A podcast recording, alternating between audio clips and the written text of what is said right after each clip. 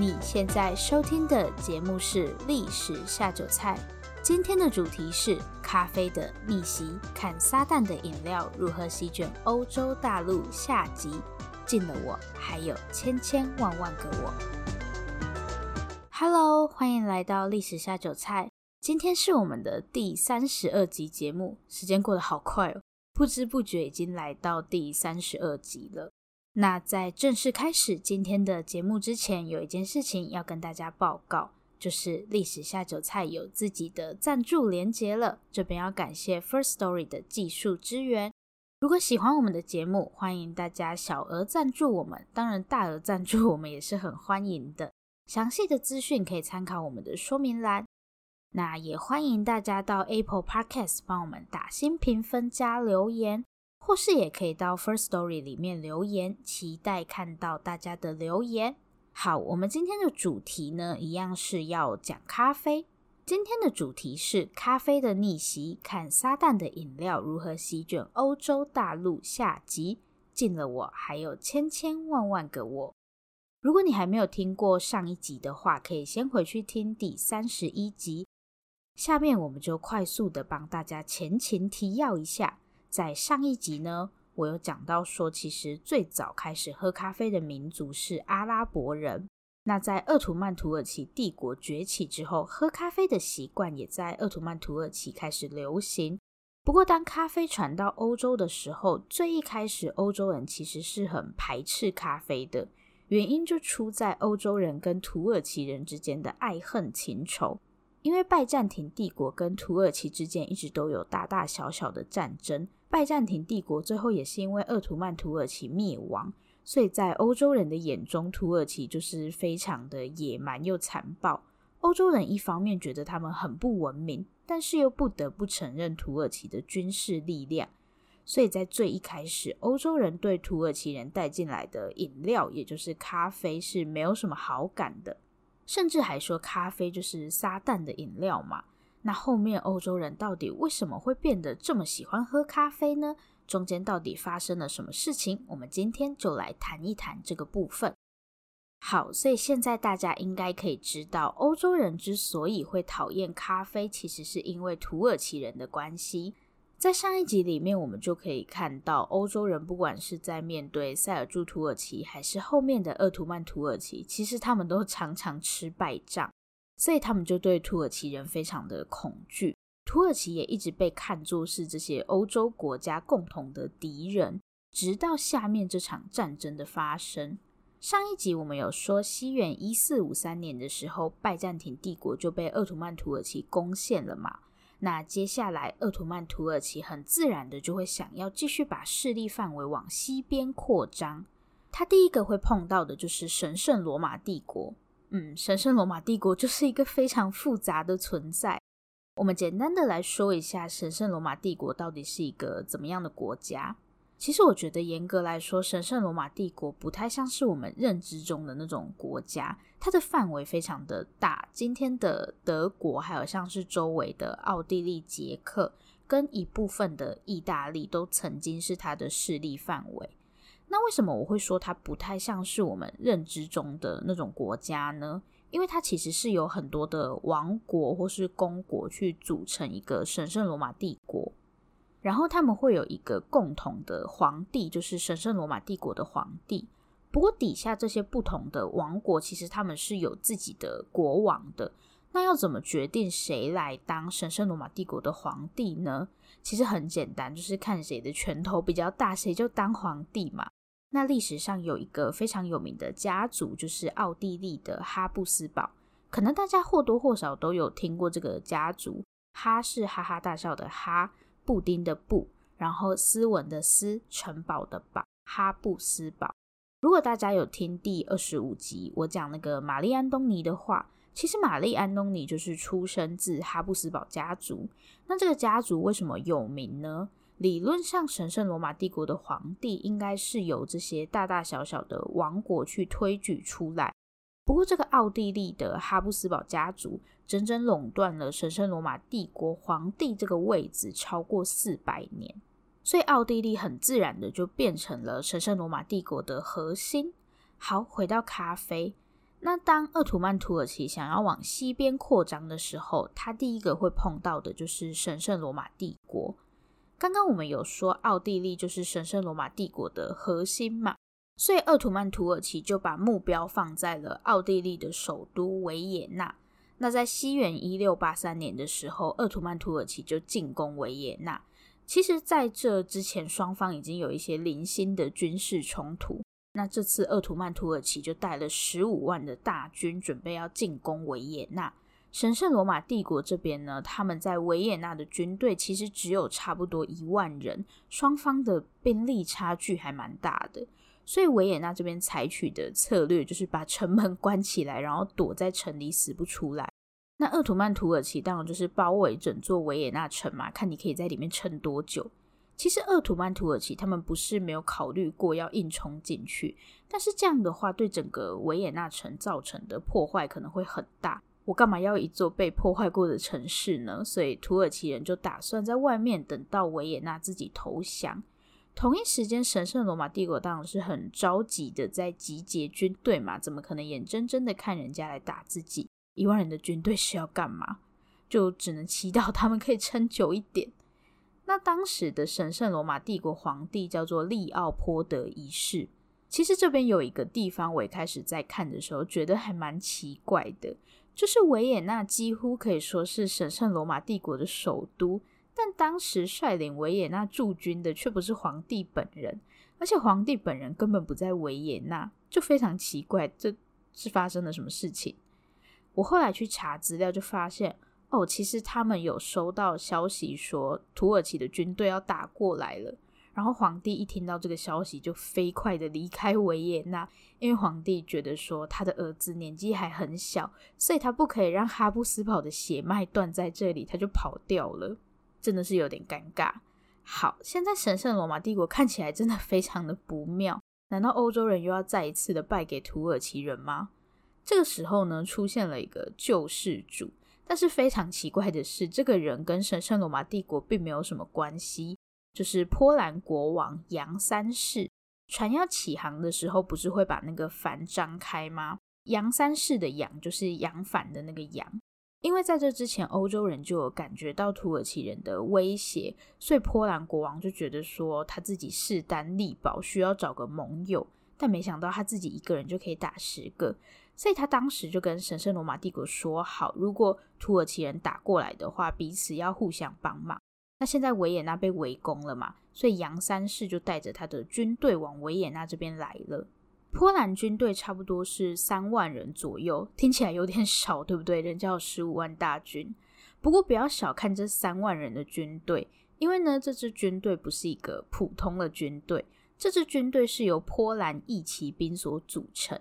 义是羽翼的那个翼，那骑兵大家应该都知道是什么嘛，就是骑在各种动物上的士兵。欧洲比较多的当然是骑马，那为什么要叫义骑兵呢？这个义指的是什么？一般说到义，我们可能就会想到羽翼啊，就是翅膀嘛。没错，这是一支有翅膀的军队，所以他们会飞吗？听起来也太梦幻，会飞的军队。好啦，这支军队是真的有翅膀，不过他们不会飞啦。这个翅膀一般是用木头跟羽毛做成，就会放在骑士背后的这个位置，靠近马屁股的地方。那干嘛没事搞一个翅膀呢？绝对不是因为这样比较帅。好啦，是有比较帅啦，但这个不是最主要的原因。一开始有一种说法是认为这个翅膀会在行进的过程中发出很大的声响，这样就可以让敌人误以为说我们的军队有很多人。不过后来的学者认为，在战争中你应该是很难听到这个翅膀发出来的声音，所以这个翅膀比较有可能是用来保护你的背部，避免敌人从后面攻击你。当时波兰国王杨三世就是带着这些波兰义骑兵，还有神圣罗马帝国过来救援的军队，总共大概是九万人。对，很莫名其妙的是，这明明是神圣罗马帝国跟鄂图曼土耳其之间的战争，但是神圣罗马帝国这边的最高指挥官居然是波兰国王，超级诡异的。因为神圣罗马帝国的皇帝已经不知道躲到哪里去了，靠着这支神奇的军队，欧洲人成功抵挡住鄂图曼土耳其的攻势，证明了土耳其人并没有那么可怕。接下来我要说几个跟这场战役有关的美食传说。在历史上，这场战役被称作维也纳之役。那因为是传说嘛，所以真实性就比较保留。不过我觉得蛮有趣的，所以大家也可以听听看。第一个呢，就是我们今天讲到的咖啡。传说土耳其军队在战场上留下了一袋咖啡豆，有一个波兰士兵叫做库尔奇奇，名字也太可爱了，他就发现了这袋咖啡豆。然后在维也纳开了欧洲第一间咖啡馆，叫做蓝瓶咖啡。对，就是蓝色瓶子的那个蓝瓶。现在有一间连锁咖啡厅叫做蓝瓶嘛，它的名字就是从这个故事来的。但是后面的研究证实说，这个故事应该是后人杜撰的啦。不过真的还蛮有趣的。那第二个故事呢，是关于可颂的故事。传说当时维也纳城内的居民为了庆祝成功抵挡鄂图曼土耳其人，就发明了可颂。因为鄂图曼土耳其的旗帜上是有一个新月嘛，所以他们就做了形状跟新月很相似的可颂。嗯，这个故事就是这样。第三个故事呢，是跟北狗有关。其实我真的很好奇，为什么打一场战争可以跑出这么多跟食物有关的传说啊？大家不是在打仗吗？怎么一直想吃的？好，刚刚我们不是有讲那个波兰义骑兵吗？神圣罗马帝国之所以可以胜利，很大程度就是多亏了这支军队嘛。据说人们为了感谢波兰国王，好啦，是应该好好感谢他啦。皇帝自己都跑掉了，真的是超扯的。所以人们就做了跟马灯形状很像的食物，就是杯狗送给国王。马灯就是我们在骑马的时候放脚的那个地方。嗯，不知道国王收到的时候会不会很开心？如果要感谢他的话，其实也可以做他的脸啊。收到形状像马灯的食物会很开心吗？好，随便，反正那个故事就是这样。那我为什么要花这么长的时间在讲维也纳之战呢？这场战争到底对咖啡进入欧洲带来了什么样的影响？下面我们就一起来看一看。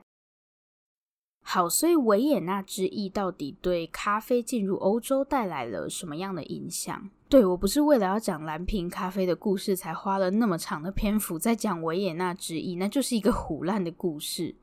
前面我们一直反复提到说，欧洲人认为土耳其人很野蛮、很可怕，但是经过这场维也纳之役，至少证明说土耳其人是可以被打败的。而且维也纳之役确实对鄂图曼土耳其造成了沉重的打击，所以在维也纳之役结束后，鄂图曼土耳其跟欧洲的关系就比较和缓了。那咖啡开始在欧洲流行起来，其实是跟一个外交事件有关。虽然前面我一直说欧洲人觉得土耳其人都很可怕，但事实上法国一直都跟鄂图曼土耳其维持一种若即若离的同盟关系。因为这个时候，欧洲大陆基本上就是两个国家嘛。那法国是一直想要跟神圣罗马帝国争夺欧陆霸权，所以法国实际上是跟鄂图曼土耳其有往来的。不过，这个同盟不是非常紧密。当时因为这个同盟，法国就被其他欧洲国家批判，就是说你怎么可以跟鄂图曼土耳其那种异教徒的国家结盟？所以法国在跟鄂图曼土耳其交流的时候，一直都是采取一种比较低调的方式。那咖啡到底是怎么在欧洲流行起来的呢？这个就要谈到法国跟鄂图曼土耳其之间的交流。路易十四在位的时候，鄂图曼土耳其曾经派过一个大使来到法国，这个大使叫做苏利曼，紫苏叶的苏，然后利益的利，鄂图曼土耳其的那个曼，苏利曼。当时路易十四知道鄂图曼土耳其要派大使过来的时候，他就花了非常多的钱去定制礼服，然后装饰他的宫殿。简单来说，他就是想要给土耳其的大使一个下马威，就是你看我们国家多有钱，其实就是炫富啦。对，他就是在炫富。好，这样大家应该可以理解路易十四到底在干嘛。后来那个土耳其大使苏利曼来的时候，路易十四的态度就非常的傲慢，因为他看苏利曼就是穿的很朴素，他就随便把人家打发走，这样这样很不好诶，以貌取人。那后来苏利曼离开宫殿之后，他就在巴黎租了一间房子，因为当时路易十四就是摆一个很大的架子嘛，然后又把自己的排场弄得很夸张，所以我想苏利曼应该是看穿了路易十四。他租这个房子要干嘛呢？答案就是开咖啡馆。前面苏利曼去见路易十四的时候，不是打扮得很简单吗？但他现在不了，他就叫人给他做了很多那种华丽的衣服，然后把这个咖啡馆弄得非常奢华，像是在咖啡馆里面放很漂亮的喷泉，然后墙壁都用五颜六色的瓷砖来装饰。在上一集里面，我们有讲到那种伊斯兰世界的咖啡馆嘛，所以里面当然也有很多做工很精细的地毯。总而言之，就是一个富丽堂皇的咖啡馆。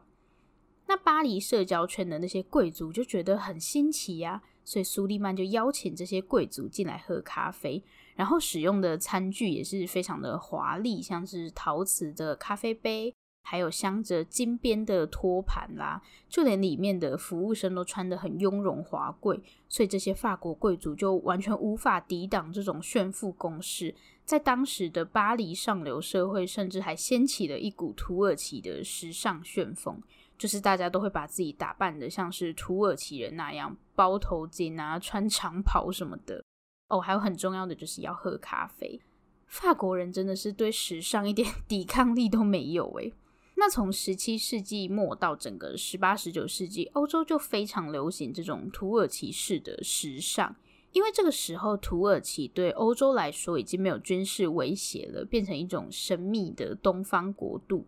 其实同一个时间，也有人很喜欢那种中国风，大概就是一种异国情调的感觉吧。所以咖啡也就这样跟着在欧洲流行起来。甚至在十九世纪的时候，一个奥地利的王储鲁道夫还曾经把自己的卧室装修成土耳其的风格。刚刚不是还在那边打得你死我活吗？题外话。这个奥地利的王储本身也是一个充满故事的人，有机会也可以说一下关于他的故事。其实这也蛮合理的啦，因为欧洲人一开始排斥咖啡，本来就是因为土耳其人嘛。那现在土耳其已经没有威胁了，所以好像也没有什么理由要去拒绝喝咖啡这件事情。好，不过事情其实没有这么简单，咖啡并没有随着欧洲人对土耳其人改观，就从此在欧洲畅行无阻。下面我们就来说一说，咖啡在欧洲大陆上到底还碰到了哪些阻碍呢？因为土耳其人已经不再具有威胁性的关系，咖啡很快开始在欧洲大陆上流行起来。但过了一段时间后，欧洲各国的君主又纷纷开始禁止大家喝咖啡，不少医生也跳出来表示，咖啡是一种有毒的饮料。在瑞典的一个国王古斯塔夫三世。古是古典的古，斯文的斯，比萨斜塔的塔，然后夫妻的夫，古斯塔夫三世。他还曾经做过一个关于咖啡的实验，就是想要证明咖啡是一种有毒的饮料。这个实验还蛮有趣的。当时国王找了一对双胞胎死刑犯来做实验，然后让他们其中一个一天喝三壶咖啡，另一个一天喝三壶茶，看看谁比较快死掉。好，我们等等再回来看这个实验的结果到底是怎么样。不知道大家还记不记得我们上星期提到的内容？我们不是有说，其实，在伊斯兰世界，咖啡也是有被禁止过的。鄂图曼土耳其曾经规定说，在公共场合喝咖啡就要被处死吗？那这些欧洲君主开始禁止人民喝咖啡，到底是因为咖啡真的会危害健康，还是有什么其他的原因呢？我们上一集有说，其实伊斯兰世界禁止喝咖啡，并不是因为咖啡本身有毒或是怎么样的，很大一部分的原因是因为苏丹认为，就是鄂图曼土耳其的国王认为，咖啡馆是一个会危害王权的地方，就像我们现在都会约在咖啡厅谈事情或是聊天嘛，国王就觉得说，咖啡厅这种地方很容易导致叛乱的发生。过去欧洲一直都是由国王贵族在统治的嘛，可是十八世纪的时候发生了一件非常重要的事情，就是法国大革命。相信大家或多或少都有听过法国大革命，可是它到底为什么那么重要呢？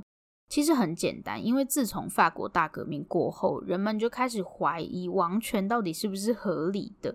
简单来说，就是大家都开始想要 造反。从国王的角度来看，就是大家都不乖乖听话了。那这跟咖啡有什么关系呢？我们可以来看一下当时 欧洲人都待在咖啡馆里面干嘛。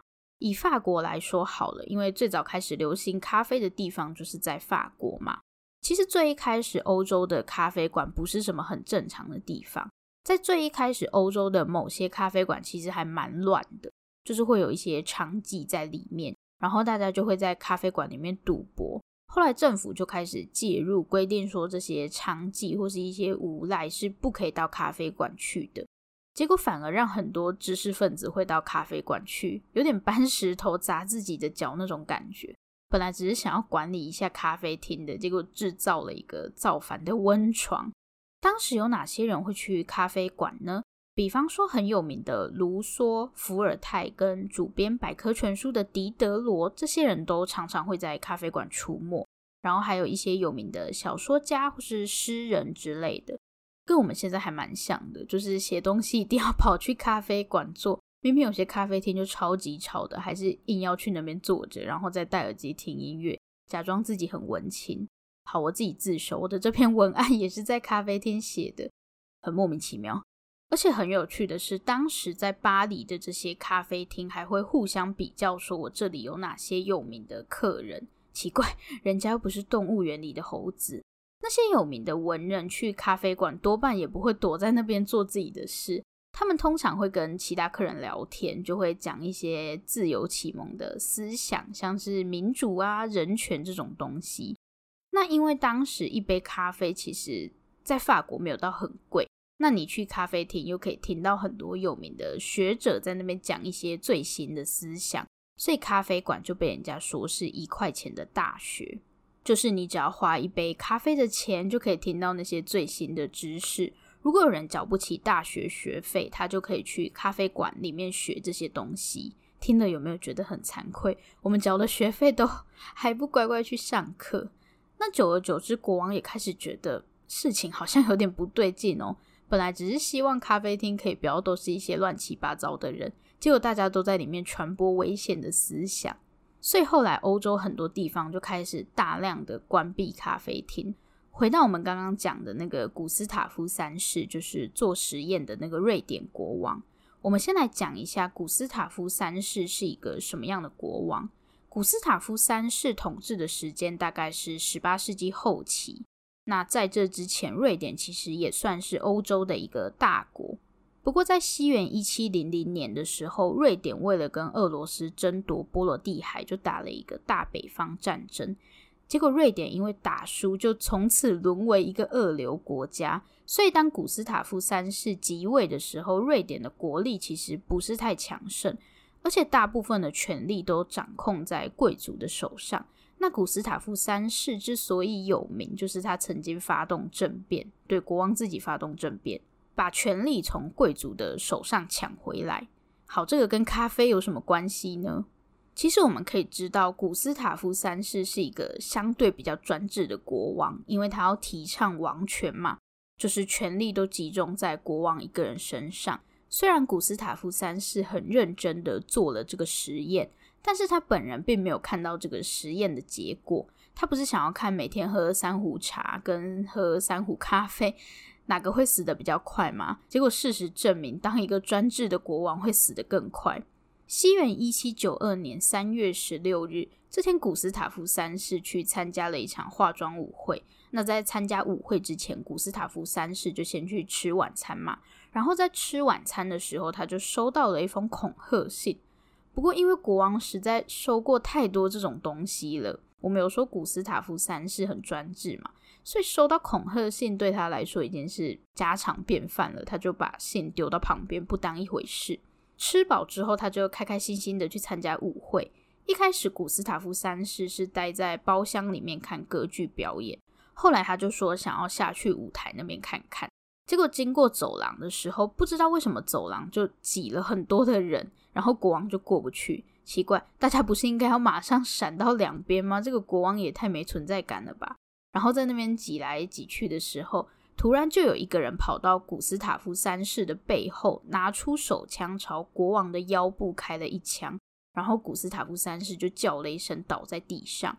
后来调查发现，暗杀古斯塔夫三世的是一群瑞典贵族。对，国王真的没有这么好当，贵族超级难搞的。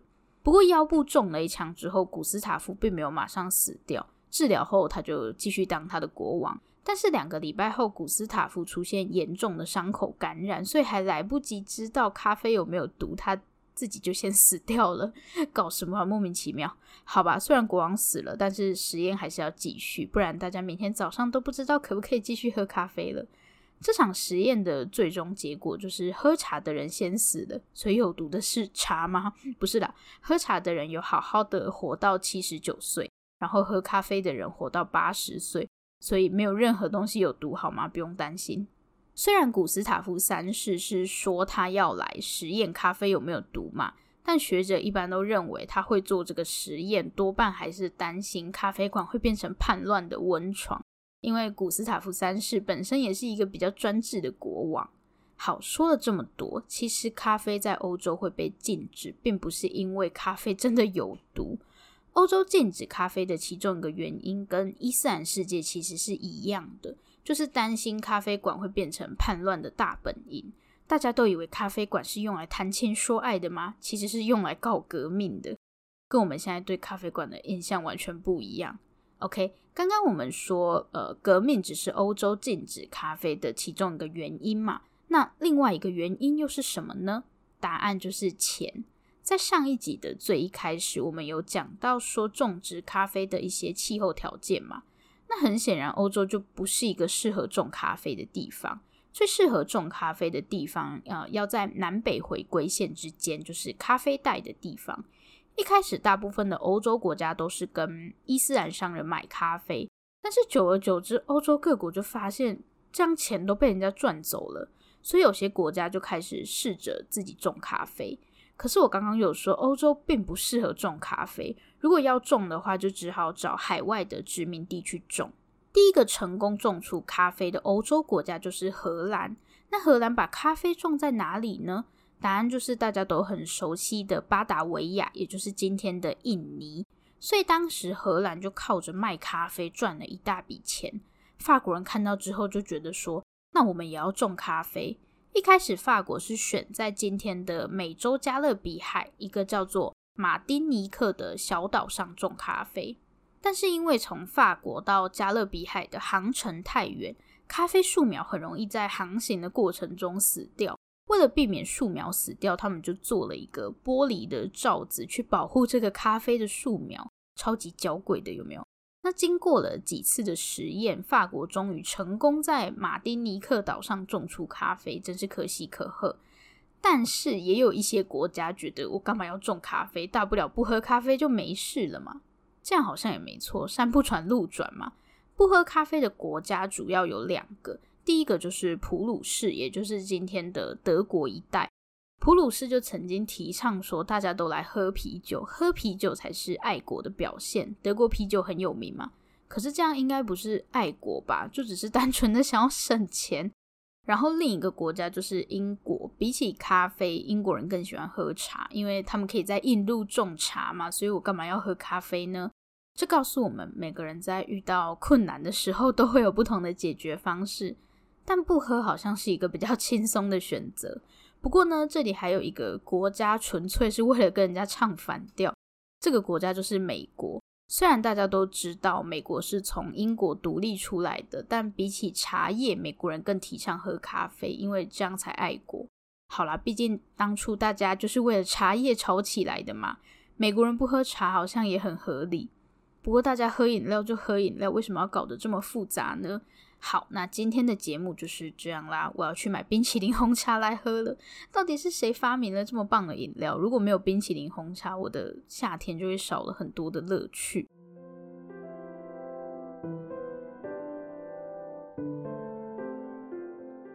今天的重点整理，对，总而言之，咖啡会在欧洲开始流行，最主要的原因就是因为土耳其人打输了。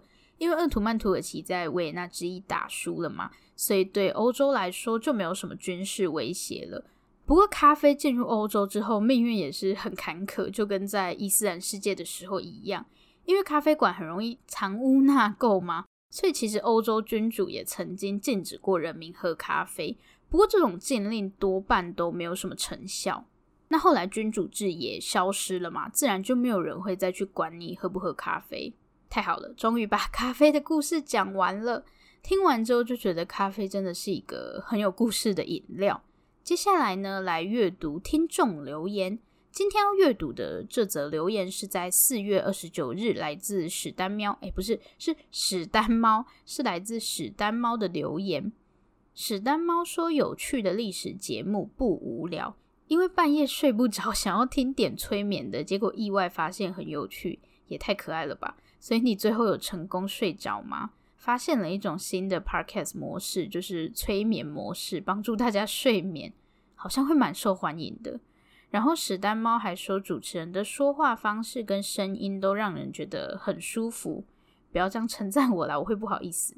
哦，对了，我要感谢史丹猫，因为他提醒我说 podcast 的量词应该是集。就是第几集这样。如果你去听比较早的节目，我都是说起。对，感谢史丹猫的提醒，也谢谢你的留言。这里是历史下酒菜。如果喜欢我们的节目，欢迎订阅我们。最后最后，如果你收听完本期节目有任何的想法，希望与我们交流，或是有任何的建议心得，都可以留下你的评论，我们也会在下一期节目里回复大家的评论。不要害羞，大方的留下评论。如果你真的真的很害羞，那就订阅我们吧。这里是历史下酒菜，我们下次见，拜拜。